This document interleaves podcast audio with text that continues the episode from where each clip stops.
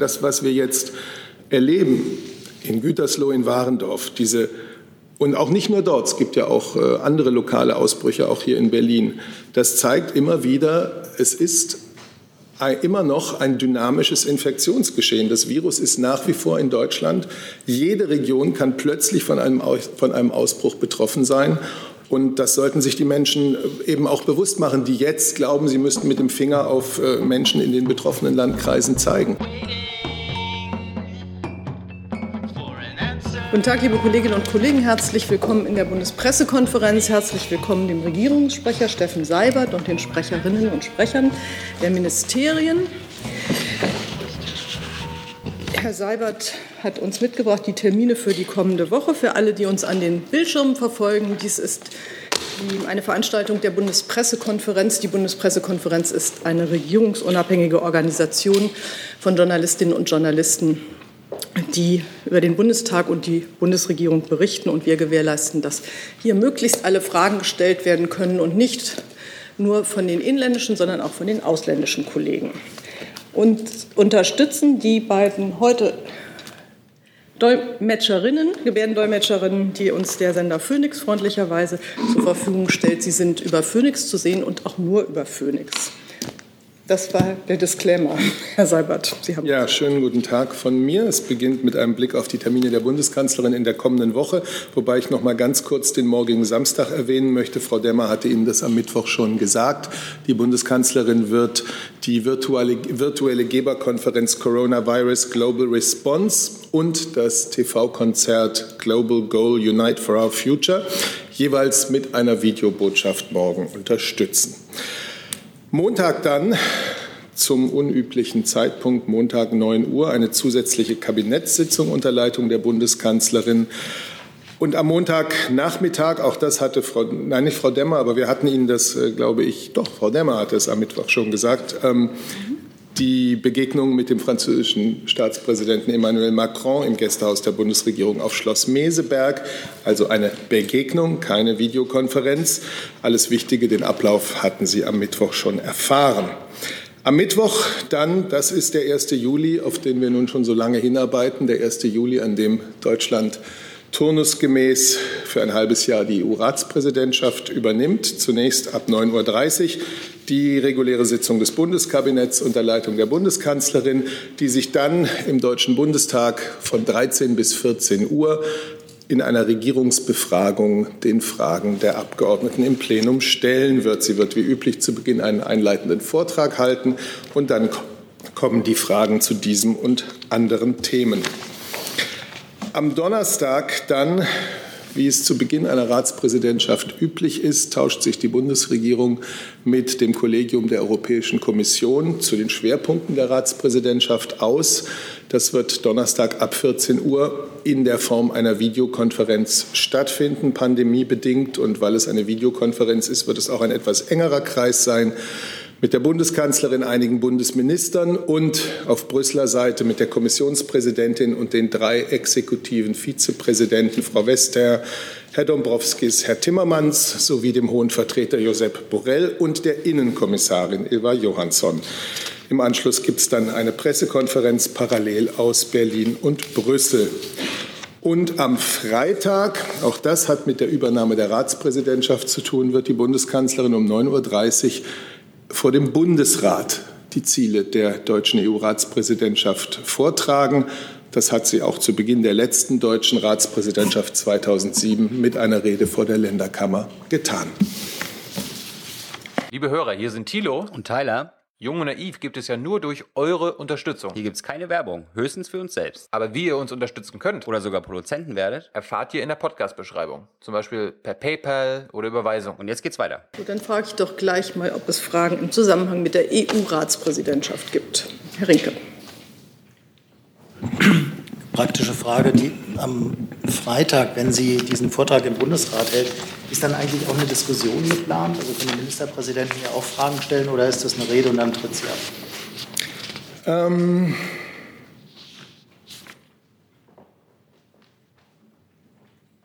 Das weiß ich nicht ganz genau, weil ich die Gepflogenheiten im Bundesrat nicht so genau kenne. Das werden wir aber sicherlich noch während dieser äh, Regierungspressekonferenz nachreichen können. Ich kann Ihnen sagen, es ist äh, die dritte Rede der Bundeskanzlerin vor der Länderkammer. 2005 ähm, die Antrittsrede, 2007 die Rede zur damaligen deutschen EU-Ratspräsidentschaft und nun aus dem gleichen Anlass wiederum. Aber ich kann Ihnen jetzt noch nicht genau den Ablauf sagen. Und eine inhaltliche Frage nochmal zum Montag. Äh, Merkel-Macron. Ist da geplant oder können wir erwarten, dass da ein weiterer deutsch-französischer Vorschlag kommt, entweder zum finanziellen Rahmen der EU bis 2027 oder irgendeinem anderen Aspekt? Also die deutsch-französische Initiative, die die Bundeskanzlerin und Emmanuel Macron gemeinsam gestartet haben, ist ja, ähm, und das finden wir gut, ein Kern äh, Bestandteil des Vorschlags, den die EU-Kommission dann den europäischen Staats- und Regierungschefs gemacht haben, über den jetzt verhandelt wird. Bei diesen Verhandlungen wird die Bundeskanzlerin äh, die Arbeit des Ratspräsidenten Charles Michel äh, natürlich intensiv unterstützen. Aber einen neuen Vorschlag kann ich Ihnen hier jetzt für Montag nicht äh, in Aussicht stellen. Es liegt ja ein Vorschlag der Kommission auf dem Tisch und der ist jetzt äh, Gesprächsgrundlage der Verhandlungen. Herr Jung dazu. Also aber zu den Schwerpunkten der deutschen EU-Ratspräsidentschaft haben Sie ja eine schöne Grafik rausgebracht, wo es heißt, die Bewältigung der Corona-Folgen, der Wiederaufbau, mehrjähriger Finanzrahmen und Verhandlungen über die zukünftigen Beziehungen zu Großbritannien sind die Schwerpunkte. Und dann heißt es weitere Themen, unter anderem Klimaschutz, Digitalisierung, Europas Rolle in der Welt.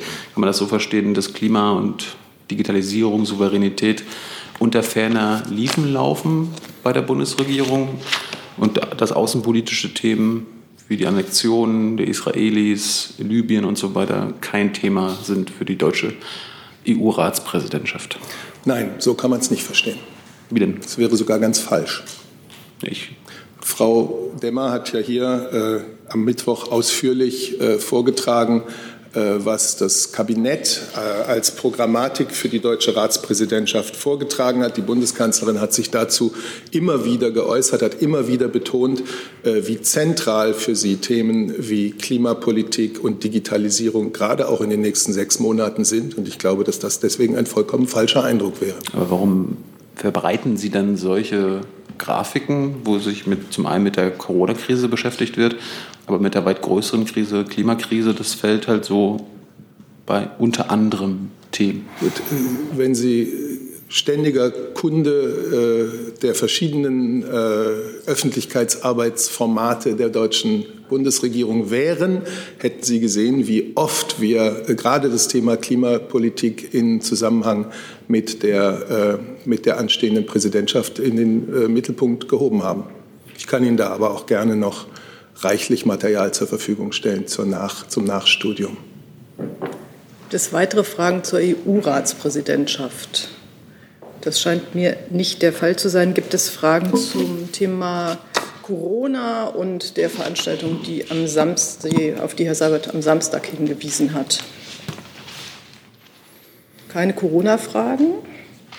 Doch, Sie hatten doch eine Corona-Frage. Danke sehr. Ähm, Herr Seibert, der Bürgermeister von Gütersloh hat in einem Interview, ich glaube mit T-Online, ähm, gesagt, er würde sich wünschen, dass die Kanzlerin äh, auch etwas dazu sagen würde, wie gerade jetzt auch mit den Menschen in den sogenannten Hotspots umgegangen wird. Also er spricht davon, dass es eine Stigmatisierung geben würde, bezieht sich da auf die Beherbergungsverbote in diversen Bundesländern.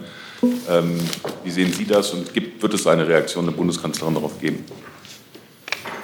Also die Bundeskanzlerin ist ständig über die Entwicklungen in den betroffenen Landkreisen informiert. Sie und auch die ganze Bundesregierung weiß, ähm, dass es für viele Menschen dort jetzt eine sehr schwierige Situation ist, die Einschränkungen mit sich bringt, die Belastungen mit sich bringt. Sie dankt allen, die das mit Geduld nehmen, die ähm, den notwendigen zeitweiligen Beschränkungen folgen und die das auch mit Einsicht in die Notwendigkeiten tun. Sie alle helfen, ähm, eine weitere Ausbreitung des Virus dort zu verhindern. Das muss ja unser aller Ziel sein und dadurch die Situation möglichst auch rasch wieder zu entspannen. Sie alle tun also damit etwas für die Gemeinschaft. Ähm, das, was Sie ansprechen äh, und worüber jetzt vereinzelt berichtet wird, dass Menschen aus Gütersloh und Warendorf ähm, zum Teil beleidigt werden, dass ihre Autos zerkratzt werden. Das ist natürlich völlig inakzeptables und widerwärtiges Verhalten. Wir müssen einander gerade in schwierigen Situationen mit Respekt und Sympathie behandeln. Und jeder sollte daran denken, dass jeder sich in der Lage wiederfinden könnte, äh, in der Nachbarschaft eines Ausbruchsherdes äh, zu leben und dann in Mitleidenschaft gezogen zu werden. Also das muss man ganz klar ähm, dazu sagen. Ja. Zusatz. Wie steht die Bundeskanzlerin zu den Beherbergungsverboten? Gut, die gehen ja auf die Landesverordnungen einzelner, äh, einiger Bundesländer zurück. Äh, da müssten Sie also dann die Frage natürlich auch an die Bundesländer richten. Die haben äh, in ihren Landesverordnungen festgelegt, dass Menschen aus Gebieten mit Überschreitung des, des regionalen Grenzwerts, also 50 Neuinfektionen äh, über sieben Tage auf 100.000 Einwohner, das nicht mehr einreisen oder beherbergt werden dürfen. Und das betrifft zurzeit tatsächlich äh, in einzelnen Bundesländern Urlauber aus äh, aus Gütersloh, aus Warendorf, gegebenenfalls auch Urlauber aus Göttingen. Das ist in den Landesverordnungen so festgelegt und deswegen ja auch der Rat, äh, der diesen Menschen gegeben wird, ähm, sich testen zu lassen und mit einem negativen Test ähm, dann doch die Möglichkeit haben, zu haben, zu reisen. Gibt es weitere Fragen zum Komplex Corona? Ich meine, vielleicht muss man es einfach noch mal sagen. Das, was wir jetzt erleben in Gütersloh, in Warendorf, diese und auch nicht nur dort, es gibt ja auch äh, andere lokale Ausbrüche, auch hier in Berlin. Das zeigt immer wieder, es ist immer noch ein dynamisches Infektionsgeschehen. Das Virus ist nach wie vor in Deutschland. Jede Region kann plötzlich von einem, von einem Ausbruch betroffen sein. Und das sollten sich die Menschen äh, eben auch bewusst machen, die jetzt glauben, sie müssten mit dem Finger auf äh, Menschen in den betroffenen Landkreisen zeigen.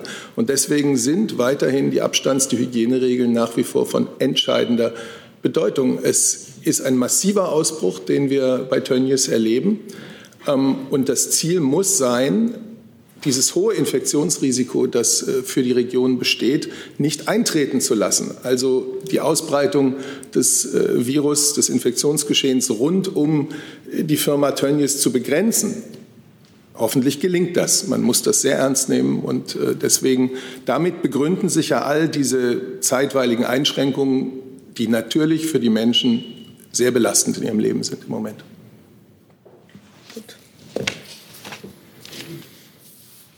Also jetzt kommt ganz frisch noch eine Frage von Frank Jordans von AP. Ob Sie, er fragt, haben Sie inzwischen prüfen können, ob es eine rechtliche Voraussetzung für Einreisebeschränkungen innerhalb Deutschlands gibt? Wird das vor Gericht Bestand haben?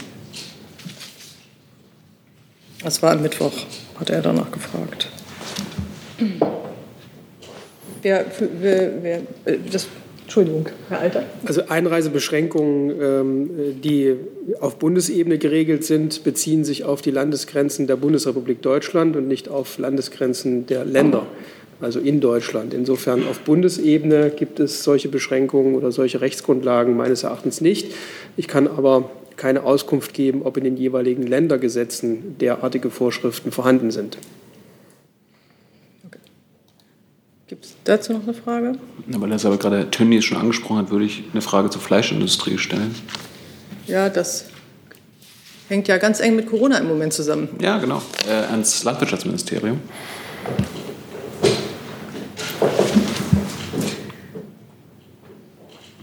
Ich würde gerne zu diesem Branchengespräch, zu, der, zu dem Frau Klöckner geladen hat, gerne wissen, da sollen ja Vertreter von Tierhaltern, Fleisch- und Ernährungsbranche, Handel, Bundeskartellamt, Tierärzte und Verbraucherschützer dabei sein. Äh, warum ist der Arbeitsminister nicht dabei? Und warum wurden Vertreter der Beschäftigten erst in letzter Minute eingeladen? Genau, also ähm, vielen Dank für die Frage. Also die Bundeslandwirtschaftsministerin hat mit ihren beiden Ressortkolleginnen aus NRW und Niedersachsen zu dem Branchengespräch Fleisch nach Düsseldorf eingeladen und Thema ist die Lage am Fleischmarkt. Also es geht um die Neuausrichtung, die Neugestaltung der Tierhaltung und nicht in erster Linie um die Arbeitsbedingungen. Natürlich ist das ein wichtiges Thema äh, in den Schlachtbetrieben, aber heute geht es um eine Neujustierung der Tierhaltung vom Teller bis zur Theke. Und da zeigt sich eben jetzt auch durch die Zustände ähm, äh, bei Tönnies zum Beispiel, dass der Preisdruck so enorm hoch ist, äh, dass sich das dann durchzieht bis zum Landwirt, also da, wo es praktisch losgeht. Und das ist heute das Thema. Aber wenn es bis zur Theke geht und wenn es um den Preisdruck geht, dann muss es doch auch um die Arbeitsverhältnisse gehen. Genau, und äh, ich, heute, hatte, ich hatte genau. ja gefragt, warum Vertreter der Beschäftigten erst in letzter Minute eingeladen worden sind und warum sind keine Vertreter zum Beispiel für Menschenrechte dabei. Wann zu, ja zu, welchem um. Zeitpunkt äh, eingeladen wurde, kann ich nicht sagen. Ich kann Ihnen nur sagen, worum es heute hauptsächlich geht. Und da geht es nicht um die Arbeitsbedingungen hauptsächlich in den Schlachtbetrieben. Wie bitte? Ich sage Ihnen gerade, es geht vor allen Dingen um die Preise, um das Preisdumping. Das hat die Ministerin schon sehr oft angesprochen, dass mit Niedrigstpreisen geworben wird für Lebensmittel, für Fleisch, wofür Tiere ähm, gestorben sind und äh, dass das natürlich einen enormen Druck ausübt auf die, auf die ganze Lebensmittelkette. Und uns ging es jetzt um die Branche, um die Lebensmittelkette. Herr Jessen. Da Sie eben sagten, es gehe wesentlich um Tierhaltung. Bei der Aufzählung ähm, war nicht zu lesen, dass Vertreter von Tierschutz Doch. Tierwohlorganisationen. Tierschützer sind auch eingeladen. Ja, ähm, weil ich habe nur gelesen Verbraucherschützer, aber nee, Tierschutzorganisationen mhm. auch. Nee, Gut, Tierschützer dann, sind auch eingeladen. Dann ist mir das entgangen. Okay. Gibt es dazu noch weitere Fragen? Herr Jung noch mal. Sie sagten gerade, dass Tiere gestorben sind. Warum sprechen Sie nicht von Tötung? Die Schweine werden ja zum Beispiel getötet. Die sterben ja nicht einfach so. Genau, Und ähm, würde die Ministerin von ausbeuterischen Arbeitsverhältnissen in der Fleischindustrie sprechen? Und gleiche Frage an das Arbeitsministerium. Na, die Ministerin hat sich dazu ja schon häufig geäußert. Sie hat gesagt, dass die Zustände äh, untragbar sind. Wir haben die Eckpunkte für die Verbesserung in der Fleischbranche beschlossen im Kabinett im Mai. Und der Arbeitsminister wird ja jetzt äh, sehr schnell einen Entwurf vorlegen. Das haben wir ja gehört. Aber von Ausbeutung würde sie nicht sprechen. Ich habe so mich geäußert, wie ich mich geäußert habe. Ähm, der Minister hat sich ebenfalls schon häufiger darüber geäußert, dass die Zustände auf jeden Fall untragbar sind und geändert werden müssen, was die Arbeitsbedingungen äh, der Menschen äh, mit Werkverträgen anbelangt äh, und hat entsprechend ein, nicht nur diese Eckpunkte mit dem Kabinett zusammen beschlossen, sondern wird das entsprechende Gesetz diesen Sommer noch auf den Weg bringen. Und insofern habe ich äh, da nichts weiter hinzuzufügen. Ich hatte nach Ausbeutung gefragt. Er hat gesagt, dass er die Zustände für unhaltbar hält und mehr habe ich dazu nicht zu sagen. Okay. Ich sehe dazu keine weiteren Fragen. Dann kommen wir den, zum Sudan und Herr Tofugnia das Wort. Frau Adenbauer, wie bewertet, wie bewertet Ihr Ministerium den Ausgang des Treffens der äh, Freunde des, des, Sudans? Und eine, Frage, eine weitere Frage dazu. Der französische Außenminister hat sich dafür eingesetzt, dass Sudan von der schwarzen Liste der staatlichen Terrorförderer ähm, ähm, entfernt werden soll. Wie steht die Bundesregierung dazu? Ja, gestern hat eine große Sudan-Konferenz mit über 50 Teilnehmern stattgefunden, die wir gemeinsam auch mit dem sudanesischen Premierminister Hemdok, dem UN-Generalsekretär Herrn Guterres und dem Außenbeauftragten der EU Herrn Borrell durchgeführt haben. Virtuell haben wir die durchgeführt und die Konferenz war ein Erfolg. Unser Ziel war es und wir glauben, das ist gelungen, eine neue auch ein neues Kapitel aufzuschlagen in der politischen Partnerschaft für den Sudan und dazu auch noch finanzielle Mobilisierung von, äh, von Unterstützung für den Sudan, für dessen wirtschaftliche, demokratische Transition, die das Land sich anschickt, nun zu beginnen. Wir haben da gestern 1,8 Milliarden US-Dollar eingesammelt. Das hat unsere Erwartungen übertroffen und darüber freuen wir uns sehr. Das Team Europe, also die EU-Mitgliedstaaten, haben dazu 770 Millionen Euro beigetragen und Deutschland allein gibt 150 Millionen Euro.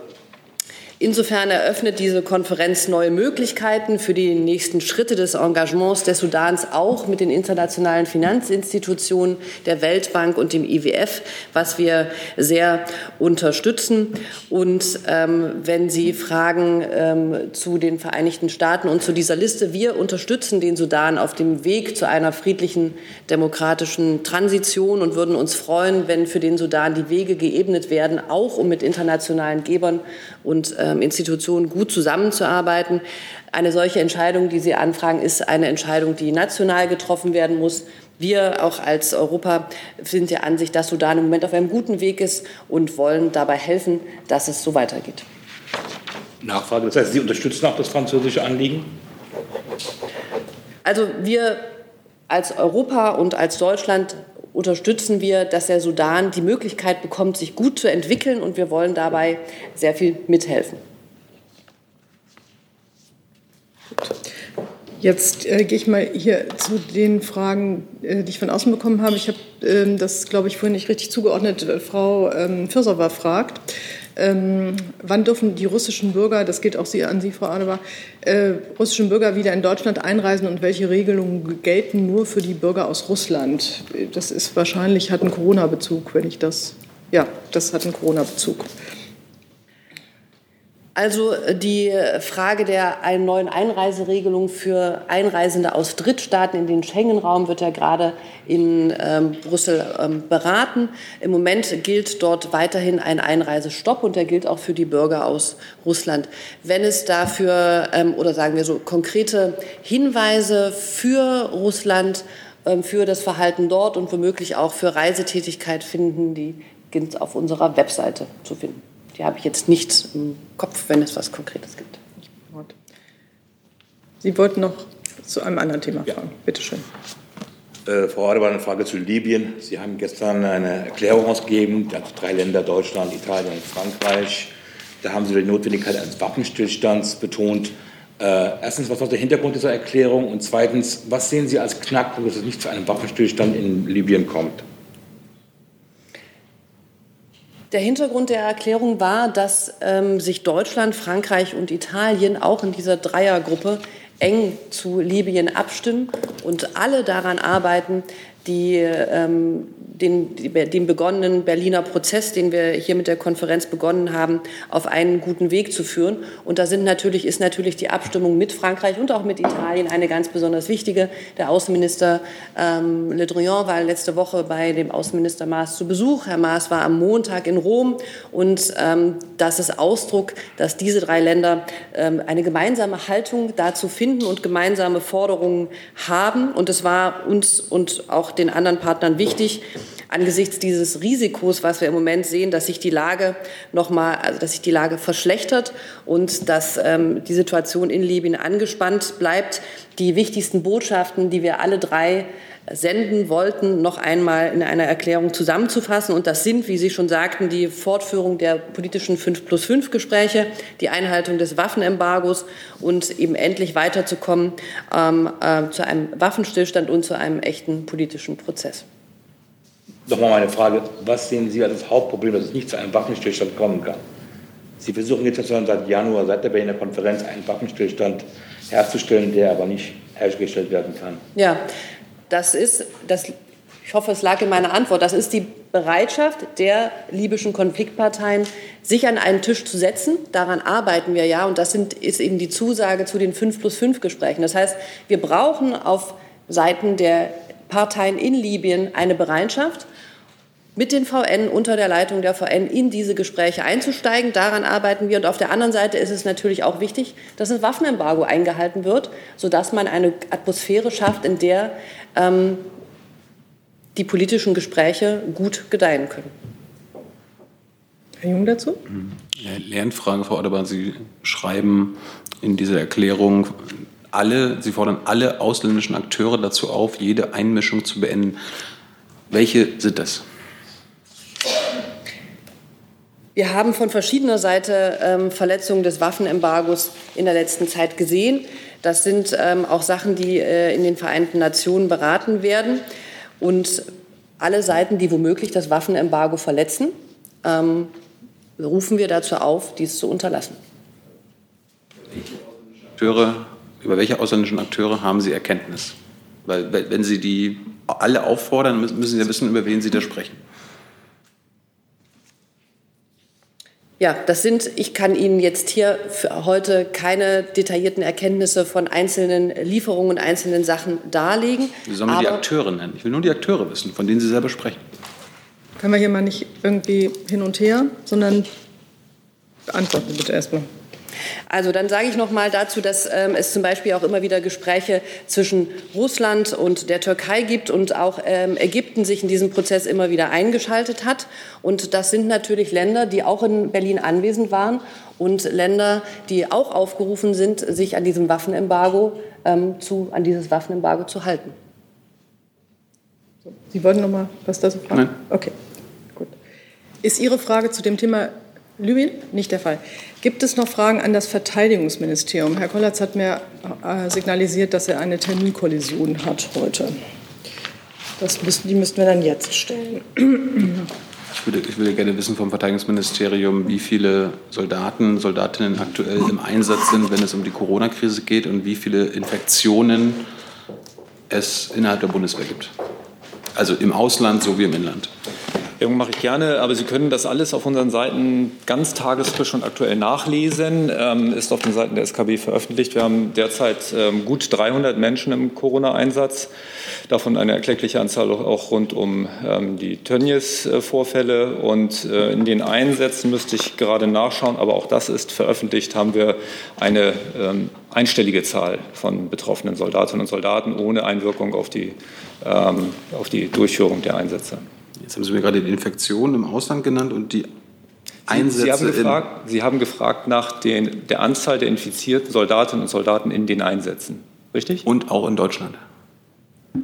Also Gesamtzahl. Ähm, wie gesagt, Sie können das alles nachlesen. Ähm, das hatte ich auf der Stelle nicht gefunden. Darum. Täglich online. Ähm, nach meinen Informationen haben wir eine niedrige einstellige Zahl. Bitte aber lesen Sie nochmal nach. Gibt es weitere Fragen an das Verteidigungsministerium? Das scheint mir nicht der Fall zu sein. Dann danke ich für Ihre Präsenz und Frau Buschow hat das Wort. Ähm, ich habe noch mal eine Nachfrage zu, ganz zum Anfang zu den Terminen, Herrn Se- Herr Seibert. Wenn ich nicht richtig zugehört habe, dann bitte ich um Entschuldigung. Die zusätzliche Kabinettssitzung am Montag, wozu ist die nötig und worum geht es da? Ja, die dient dem Ziel, die Beschlüsse des Kabinetts rechtzeitig vor der parlamentarischen Sommerpause eben noch ins parlamentarische Verfahren zu geben. Also das heißt, zwei Kabinettssitzungen heißt nächste Woche so viele Themen, dass man zwei Sitzungen braucht. Das ist die Begründung, ja. Dazu, Herr Jessen? Ja, zur Kabinettssitzung. Ähm, anknüpfend an ein Thema, das schon mal gefragt worden war, Sitzung des Klimakabinetts. Ich glaube, die letzte hatten Sie geantwortet, äh, fand im November statt, äh, im Oktober, pardon. Äh, gibt es ähm, Planungen, Sitzungen des Klimakabinetts weiter äh, fortzuführen in der Zukunft oder ist das äh, Projekt Klimakabinett derzeit eingestellt oder endgültig eingestellt? Dazu hatten Sie etwas Nein, nachgereicht, es ist- wenn ich mich nicht irre. Ja, ich meinte auch, es sei was nachgereicht, aber Ja, da ist nachgereicht worden, wann diese letzte Sitzung gewesen war. Ach so, Jetzt also dann kann ich Ihnen sagen, dass ja. das Projekt äh, weder derzeit noch überhaupt eingestellt worden ist. Aber ich kann Ihnen heute keine nächste Sitzung sagen. Das heißt, es wird aber wieder äh, Sitzungen des Klimakabinetts geben, wenn Sie das Thema äh, Klimaproblematik für so relevant halten, dass es dazu extra Sitzungen dieses Teilkabinetts geben wird. Das geht auf die Frage fast schon wieder von Herrn Jung vom Anfang an zurück. Das Thema Klimaproblematik halten wir für hochrelevant äh, in der täglichen Arbeit dieser Bundesregierung. Und das merken Sie auch an der Arbeit dieser Bundesregierung. Das wird sich auch im europäischen Rahmen in den nächsten sechs Monaten mit unserer Unterstützung des Green Deal, mit unserer Unterstützung für äh, schärfere europäische Klimaziele ausdrücken. Ja, deswegen ja die Nachfrage, weil ich Ihnen das ja unterstelle, dass, äh, dass Dann ist doch gut. wichtig ist. Ich sage Ihnen Bescheid, wenn es äh, eine weitere Klimakabinettssitzung anzukündigen gibt. Gut, wir sind jetzt bei der Frage Kabinettssitzung. Warum gab es denn seit neun Monaten kein Klimakabinett, Herr Sabat? Weil notwendige Klimathemen äh, auch zum Teil im regulären Kabinett be, äh, bearbeitet wurden, weil wir jetzt einen sehr starken, verständlich glaube ich, äh, Fokus auf die Bekämpfung der Corona-Pandemie hatten, national wie international. Und das wiederum hat natürlich auch, äh, das wird sich auch in den nächsten sechs Monaten zeigen, mit Klimapolitik zu tun. Ich ähm, habe noch eine Frage von außen oder noch mehrere Fragen von außen. Frau Fürsover fragt zu Nord Stream 2 und Sie, Herr Seibert. Laut Bloomberg bereitet Deutschland Gegenmaßnahmen vor, falls die USA zusätzliche Sanktionen gegen die Gaspipeline Nord Stream 2 verhängen werden. Sie fragt, stimmt das? Und welche Maßnahmen sind im Gespräch? Die Kollegin. Bringt sich in Position. Ja, vielen Dank. Sie kennen ja unsere Haltung zu, zu den Sanktionen, zu extraterritori extraterritorialen Sanktionen. Wir lehnen diese ab, weil sie aus unserer Sicht völkerrechtswidrig sind. Und das ist nach wie vor der Stand. Ähm, zu etwaigen Gegensanktionen ist mir nichts bekannt. Okay. Gibt es weitere Fragen zu Nord Stream? Das scheint mir nicht der Fall zu sein. Dann habe ich Sie auch, aber jetzt erstmal Sie. Das hat sich erledigt. Okay. Dann habe ich Herrn Rinke noch mal. Das geht ans Finanzministerium.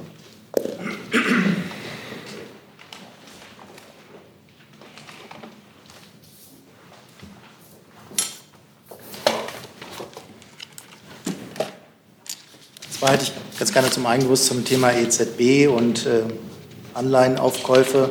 Da soll es ja eine Information geben für den Bundestag und ich nehme an auch für die Bundesregierung. Und ich hätte ganz gerne gewusst, ob Sie von der Bundesbank denn schon eine entsprechende Erklärung der EZB bekommen haben, in denen das Anleiheprogramm erklärt wird. Ist bei Ihnen irgendwas eingegangen? Erwarten Sie in nächster Zeit was? Dazu kann ich Ihnen heute hier keine Auskunft erteilen.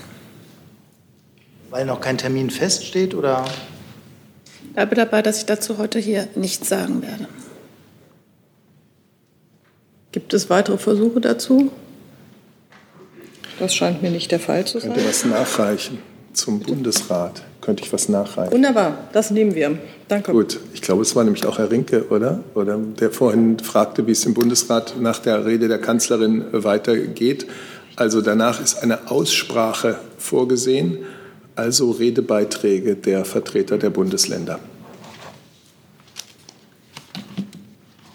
Okay. Gut. Dann hat Frau. Haben Sie noch eine Nachfrage dazu, Herr Rinke? Nee. nee neue Frage? Okay, kommt wieder drauf. Frau Buschow. Hm. Ich kann, das ist alles verdeckt, das Mikrofon eh sicher. Ich sehe es nicht richtig. Hm. Ähm, Nochmal ans BMAS, das sich gerade nach hinten gesetzt hat. Tut mir leid. Das ist ja alles sportlich. Mit Blick darauf, dass die Mindestlohnkommission in der nächsten Woche ihren Beschluss vorstellen will, ähm, können Sie mal schildern, wie der Stand ist bei der Evaluation des Mindestlohngesetzes, das für die für dieses Jahr angekündigt war? Dazu kann ich Ihnen leider nichts Neues sagen. Entschuldigung, Entschuldigung, Entschuldigung, ich habe hier nicht den Ton nicht.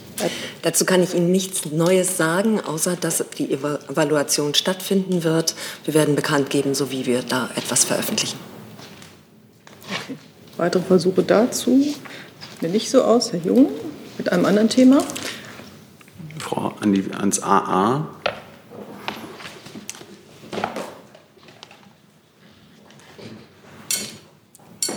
Ich würde gerne wissen, ob die Beauftragte der Bundesregierung für Menschenrechtspolitik äh, heute zum Internationalen Tag zur Unterstützung der Folteropfer für die Bundesregierung die Erklärung abgegeben hat oder nur für sich. Sie gibt ihre Erklärung in der Kapazität als Menschenrechtsbeauftragte dieser Bundesregierung ab. Also hat sie für die Bundesregierung gesprochen? Als Menschenrechtsbeauftragte dieser Bundesregierung. Wann hat die Bundesregierung zuletzt die USA aufgefordert, Guantanamo zu schließen? Wenn wir jetzt bei Folter und Folteropfern sind. Ich habe die Erklärung im Moment nicht im, äh, im Auge und das kann, das kann ich Ihnen auch nicht sagen. Aber Sie gibt die Erklärung als Menschenrechtsbeauftragte der Bundesregierung. Aber die Frage bezieht sich jetzt konkret auf den Partner USA, der ein Foltergefängnis immer noch betreibt. Äh, wie ist die Position der Bundesregierung dazu und wann hat das AA die USA zuletzt aufgefordert, vielleicht Herr Sabat, hat die Kanzlerin mit Herrn Trump in den letzten Monaten, Jahren darüber gesprochen? Also ich müsste das nachreichen. Ich auch. Okay. Herr Jessen mit einem anderen Thema? Ja, richtet sich auch ans AA und gegebenenfalls Herrn Seibert. Ähm, Thema Bolivien äh, hatten wir diese Woche schon mal. Äh, es gibt aber Gelegenheit zu, äh, oder Anlass zur Nachfrage. Die Bundesregierung hat zur Kenntnis genommen, dass es äh, Untersuchungen gibt, die zu dem Ergebnis kamen, dass der Abschlussbericht der OAS, dass die Wahlen im letzten Herbst für irregulär erklärt hat, selbst auf falschen statistischen ähm, unter, Methoden beruhte. Ähm, die Bundesregierung hat erklärt diese Woche, man nehme das zur Kenntnis. Reicht das aus äh, oder muss nicht die Bundesregierung sich jetzt überlegen, wie sie mit diesem Ergebnis umgeht? Immerhin sind durch die Übernahme dieses falschen, äh, dieser falschen Bezichtigung ähm, Verhältnisse eingetreten, Rücktritt Morales, äh, eine Übergangsregierung, keine Neuwahlen. Ähm, wie nimmt die Bundesregierung diese Verantwortung wahr? Auch dazu müsste ich Ihnen etwas nachreichen, wenn ich da einen neuen Stand habe. Das wäre schön. Herr Jung, zu diesem Thema jetzt oder zu Bolivien? Da würde ich auch noch mal anschließen. Sie sagten in Ihrem letzten Satz in Ihrer Nachreichung, aus Sicht des AA gibt es keinen Anlass, an der abschließenden Feststellung der OAS zu zweifeln. Dabei ist ja die Grundlage, auf der wir jetzt fragen, diese Studie über die absolut mangelhafte äh, Auswertung der OAS. Also warum gibt es keinen Anlass? Es gibt doch jetzt nach den Recherchen auch der New York Times jeglichen Anlass, also jeden Anlass daran zu zweifeln. Und äh, Sie haben ja selbst immer wieder darauf gesetzt, dass es zu Neuwahlen kommt. Darum haben Sie die Übergangspräsidentin Annes unterstützt. Jetzt nach sieben Monaten gibt es weniger, weder einen Termin der Neuwahlen noch irgendwelche Neuwahlen. Würden Sie mittlerweile von einem Putsch sprechen? Wenn ich über diese Antwort hinaus, die wir nachgereicht haben, einen neuen Stand habe, dann lasse ich Sie wissen. Dann habe ich ähm, noch eine Frage von außen von Michel Fitzpatrick von der AFP. Der fragt nach dem russischen Regisseur Serebenkov. Und zwar ist der Regisseur Kirill Serebenikov also das ist zweimal unterschiedlich geschrieben. Also ich bitte um Entschuldigung, wenn ich etwas falsch sage.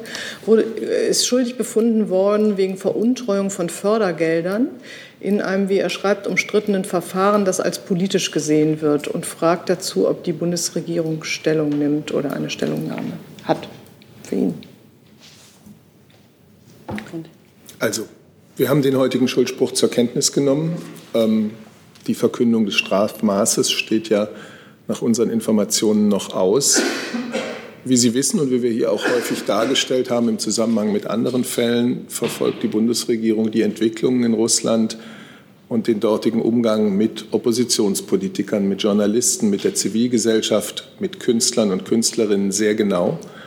Äh, Prinzipien von OSZE und Europarat gelten auch äh, für Russland, also das Recht auf freie Meinungsäußerung, die Kunstfreiheit, faire Bedingungen für die Präsentation von abweichenden politischen Vorstellungen. Und das sollte unseres Erachtens auch in der Russischen Föderation gewährleistet sein. Und das hat die Bundesregierung auch in Kontakten mit Vertretern der Russischen Föderation äh, zum Fall Serebrennikov äh, betont. Gut, gibt es dazu noch eine Frage, Herr Jessen? War die Bundesregierung durch einen Prozessbeobachter in irgendeiner Weise vertreten, Botschafter oder Botschafter? Also unsere Vertretung hat den Prozess in seiner Gesamtheit sehr aufmerksam verfolgt. Ob heute jemand da war, müsste ich nachreichen. Aber insgesamt äh, war bei Prozessterminen und Verhandlungen, soweit die öffentlich waren, ähm, waren Beobachter vor Ort. Ja. Dann habe ich Herrn Rinke noch mit einem anderen Thema. Ja, geht nochmal ans Finanzministerium.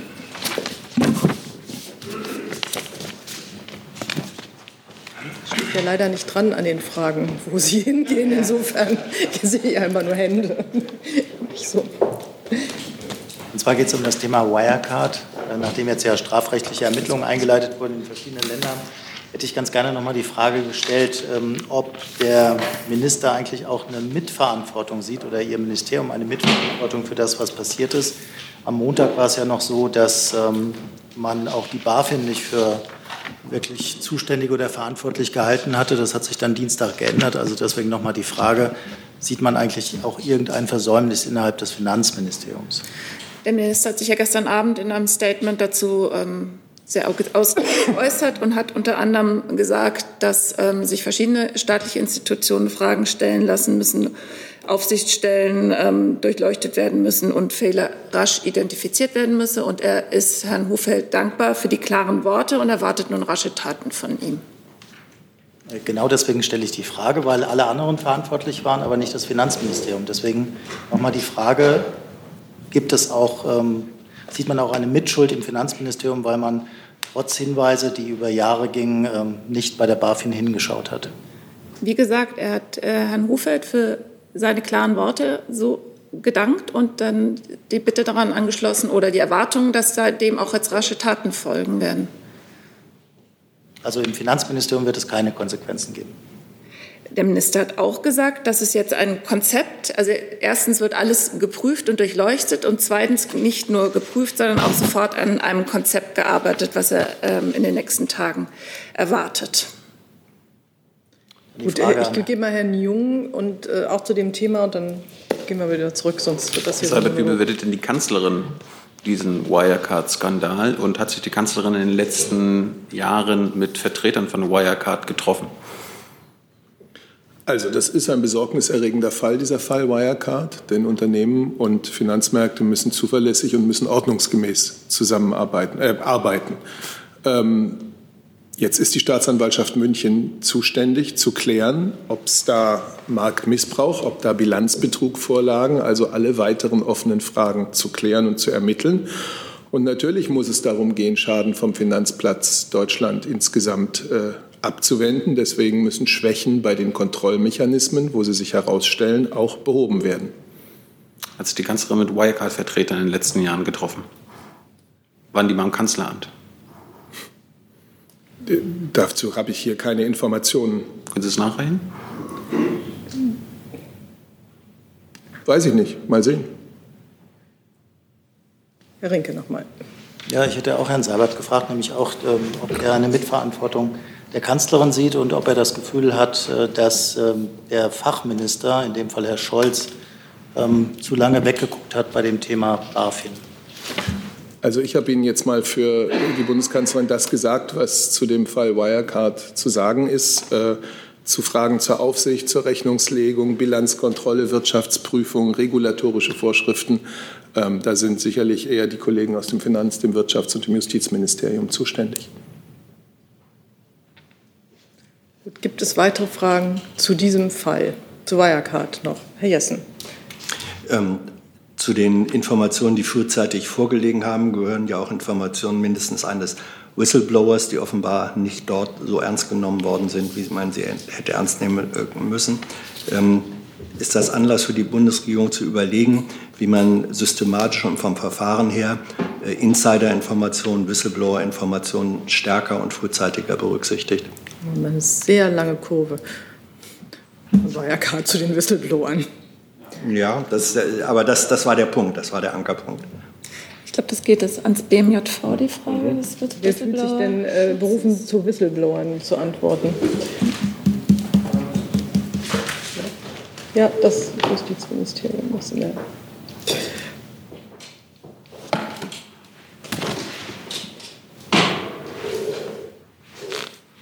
Also ich kann nicht konkret etwas sagen zu dem Punkt äh, Whistleblower-Informationen durch Whistleblower jetzt im Fall Wirecard, aber insgesamt zum Whistleblower-Schutz, da tut sich nämlich etwas. Es gibt eine neue EU-Richtlinie zum Hinweisgeberschutz, die beschlossen ist, die innerhalb der nächsten jetzt wahrscheinlich noch ungefähr anderthalb Jahre in Deutschland auch in deutsches Recht umgesetzt wird und zu einem sehr viel umfassenderen Schutz von Hinweisgeberinnen und Hinweisgebern, also Whistleblowern, im deutschen Recht führen wird. Das reicht ähm, vom öffentlichen Recht, vom öffentlichen Dienst bis hin ähm, zum Arbeitnehmerschutz, äh, Schutz vor Kündigungen, Schutz vor jeglichen Nachteilen im beruflichen Leben.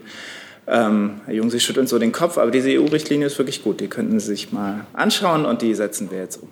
Ja, die Frage bezieht sich ja darauf, dass ähm, offenbar obwohl äh, Whistleblower-Informationen vorlagen, die sozusagen nicht systemisch in Handlung umgesetzt wurden. Und die Frage, gibt es da äh, Überlegungen der Bundesregierung, wie man das ähm, effizienter einsetzen kann? Also sozusagen äh, die EU-Richtlinie auch auf das Handeln, nicht nur Schutz der Whistleblower, sondern auch ähm, äh, ihre Informationen handlungsrelevant, politisch handlungsrelevant werden lassen kann. Da hatte sich Herr Hufeld doch auch in gewisser Weise zugeäußert. Ähm, ich kann dazu sagen, dass ähm, Sie spielen jetzt auf die FT-Berichterstattung an, dass ja. die BaFin da ja gerade deswegen ähm, Marktmanipulationsvorwürfen nachgegangen ist und auch die entsprechenden Schritte eingeleitet hat. Dabei würde ich es aber jetzt hier belassen.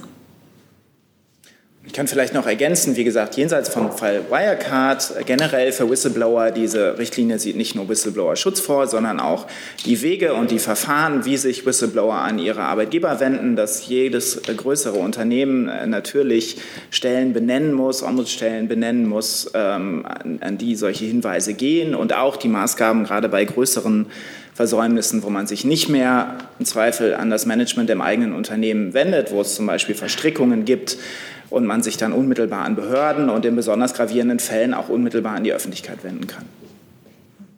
Gibt es noch Fragen zu Wirecard? Herr Rinke. Ich hätte auch gerne das Wirtschaftsministerium gefragt nach möglichen Konsequenzen und Verantwortlichkeiten. Ähm, sieht man die Notwendigkeit, dass man Wirtschaftsprüfer künftig äh, stärker beaufsichtigt? Äh, hätte man das früher tun sollen?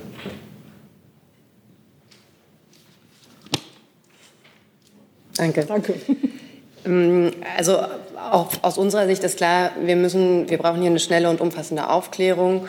Und meine Vorredner haben ja schon gesagt, dass das jetzt auch angelaufen ist. Und natürlich ähm, sehen wir hier auch ähm, die Wirtschaftsprüfungsgesellschaften in der Verantwortung. Die müssen natürlich Fehler äh, in Bilanzen frühzeitig erkennen und äh, wenn was schiefgelaufen ist, dann auch ähm, tatkräftig dazu beitragen, das aufzuarbeiten.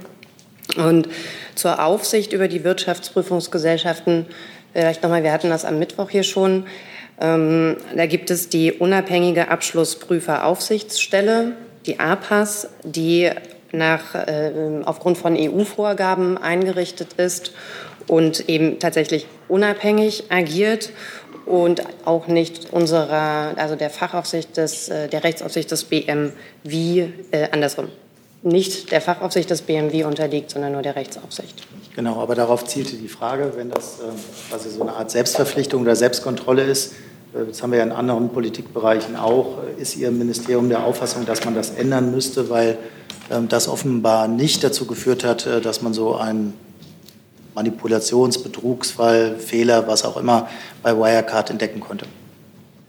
Es gibt ähm, Vorgaben für die APAS. Da gibt es eine Richtlinie, ähm, die, äh, die, die, die Vorgaben dazu enthält, wie die, äh, die Kontrolle auszuüben ist.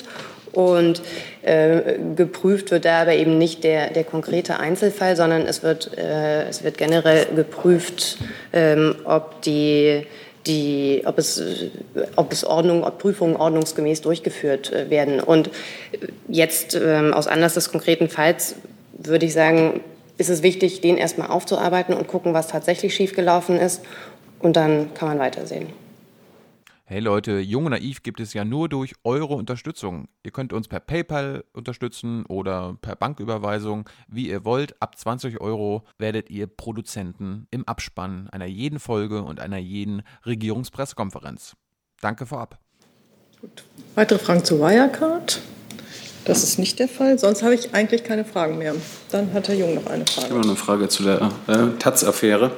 Äh, Herr Sabat, wie bewertet denn die Kanzlerin den vermeintlichen Ausgang dass es jetzt doch keine Anzeige gab von Herrn Seehofer und seiner Einladung an die Taz-Chefredaktion.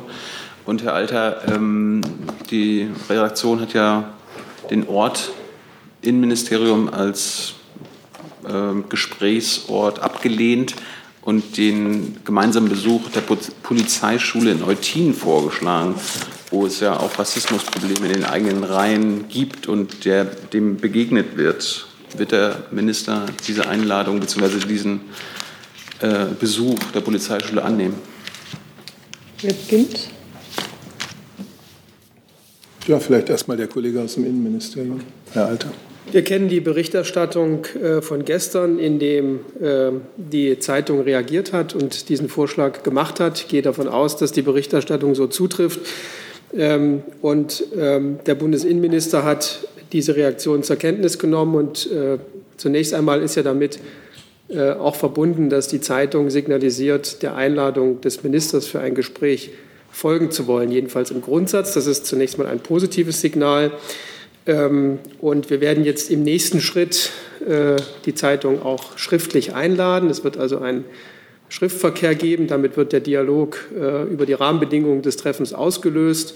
Und wir sind auf den Gesprächsort nicht festgelegt. Äh, in der Presseerklärung war das Bundesinnenministerium genannt, aber das ist für uns keineswegs eine Gesprächsbedingungen oder eine Gesprächsbedingung. Und äh, über die Rahmenbedingungen des Gesprächs werden wir uns sicherlich verständigen können, aber nicht äh, verständlicherweise nicht über die Öffentlichkeit. Ja, ich glaube, Herr Alter hat alles gesagt. Das ist, äh, wir haben hier vielfach darüber gesprochen, wie wichtig allen in der Bundesregierung der hohe Wert der Pressefreiheit ist. Wir haben auch darüber gesprochen, äh, aus welch tiefer Überzeugung die Bundesregierung zu unseren Polizisten und Polizistinnen spricht, äh, steht. Und es ist gut, äh, wenn es dazu jetzt äh, ein Gespräch gibt.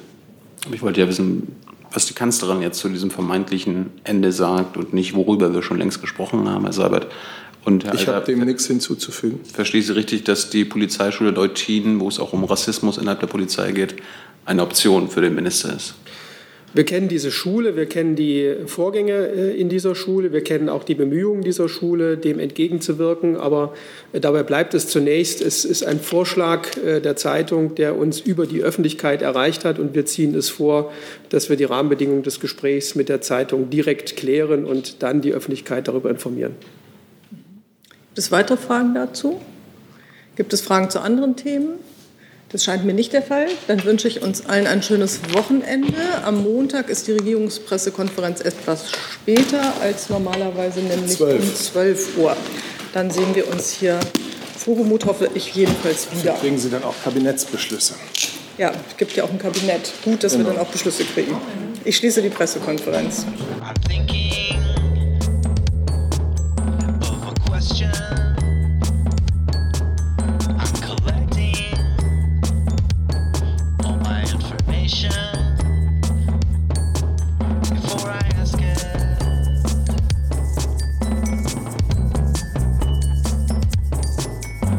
I'm taking